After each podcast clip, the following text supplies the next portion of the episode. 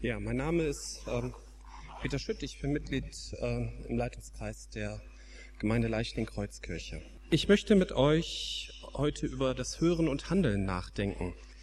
Denn wenn die Stille auf Dauer überhaupt nichts verändert an meinem Handeln, dann ist es irgendwo wohl auch nicht richtig. Das Hören scheint dabei ja das Leichtere zu sein. Wenn man nicht organisch bedingt schwerhörig ist, dann hört man den ganzen Tag. Man hört Radio, man hört viele Geräusche, vielleicht das Rauschen der Bäume.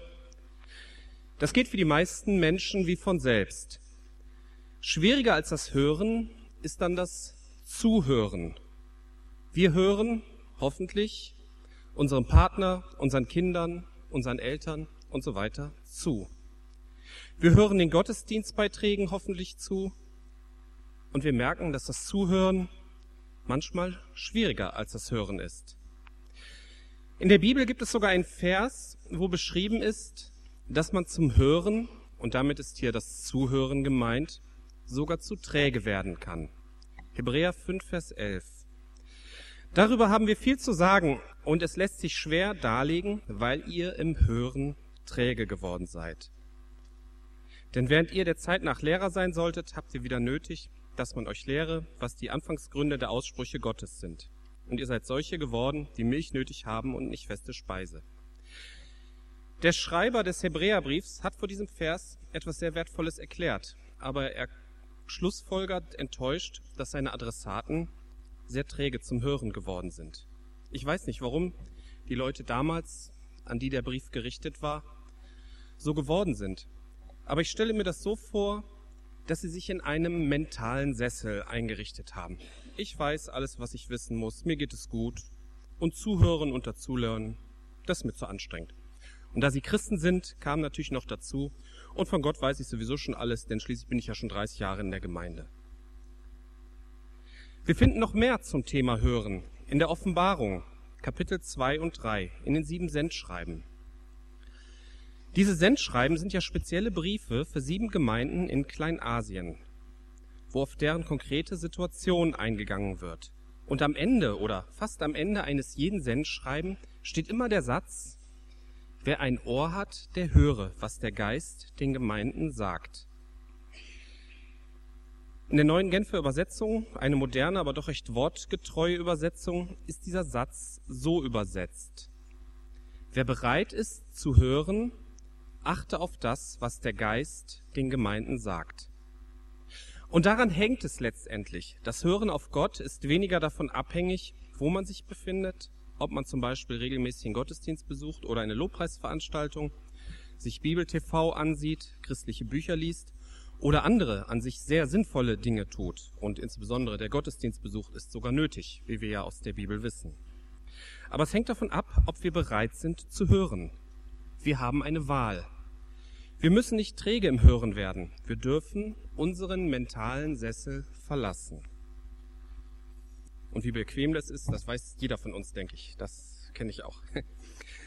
Stille ist nur dann sinnvoll, wenn wir, wenn du und ich bereit sind, auf Gott zu hören. Nun bleibt es nicht beim Hören, denn auch in den Sendschreiben ist eine Aufforderung zum Handeln. Neben dieser vorhin erwähnten Aufforderung zum Hören gibt es noch eine weitere Formulierung am Ende eines jeden Sendschreiben, die mit dem Hören zusammenhängt. Wer überwindet, der bekommt. Das Wort Überwindung ist vielleicht nicht so ganz so klar. Von daher werfen wir noch einmal einen kurzen Blick auf die neue Genfer Übersetzung. Dort steht, dem, der siegreich aus dem Kampf hervorgeht, der bekommt. Eine Aufforderung, einen Kampf zu gewinnen, kann man sicherlich als Aufforderung zum Handeln ansehen. Und wir finden in diesen Sendschreiben viele notwendige Kämpfe. Da ist der Kampf zur Liebe zu Gott wieder zurückzukehren, wie es in der Gemeinde in Ephesus war. Dann gibt es den Kampf in der Bedrängnis und Verfolgung durch die Umwelt, wo man lebt, zu bestehen und treu zu bleiben, so wie es in Smyrna war. Dann gibt es den Kampf, so wie in Pergamon, gegen falsche Lehren und Verdrehungen, was sicherlich nicht leicht ist und was auch bei uns heute nicht leicht ist, wo ja das intellektuelle Klima eher zur Beliebigkeit neigt und ein richtig und falsch eher ablehnt. Dann gibt es den Kampf gegen Verführung, Ehebruch und Auflösung von verbindlichen Beziehungen, so wie es in Thyatira war. Können wir als Gemeinde hier ein Vorbild sein, indem wir in verbindlicher Beziehung in Liebe miteinander umgehen? Lösen wir Konflikte in liebevoller Weise? Trifft es noch zu, dass Außenstehende über uns sagen, seht, wir haben sie einander so lieb?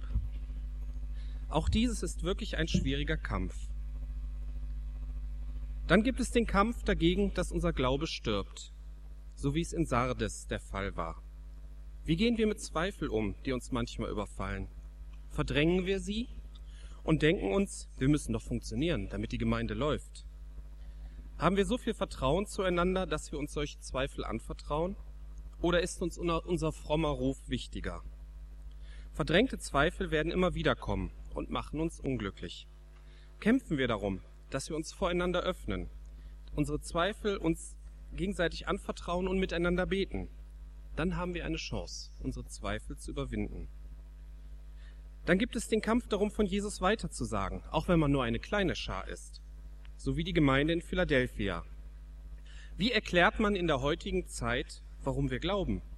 Wie vermitteln wir, dass es Rettung nur in Jesus Christus gibt? Das ist ja eine Botschaft, die dem heutigen Zeitgeist massiv widerspricht. Auch das ist ein harter Kampf.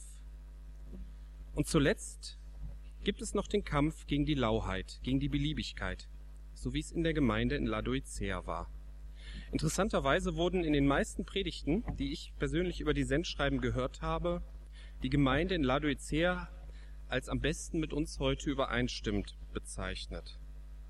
Vielleicht liegt das daran, dass die Gemeinde in Laodicea eine reiche Gemeinde war und viel im Überfluss hatte. So wie das bei uns heute auch ist, wenn wir uns mal ehrlicherweise mit dem Rest der Welt vergleichen. Vielleicht blockiert unser Blick auf den Überfluss und auf die Dinge, die wir gerne haben, äh, die wir haben oder die wir gerne hätten, die Sicht auf die wirklich wichtigen Dinge. Auch das kann ein schwerer Kampf sein, die Blickrichtung zu ändern und neu zu erkennen, was wichtig und was unwichtig ist. Und, haben wir gehört? Sind wir bereit zum Hören? Haben wir aus den Kämpfen der Gemeinden von damals eine Handlungsanweisung für uns persönlich herausgehört? Denn beim Handeln wird es persönlich. Da muss jeder für sich selbst hören, was für ihn dran ist. Aber wir sind nicht allein. Jesus Christus steht uns bei, leitet uns und lenkt uns, wenn wir das möchten. Amen.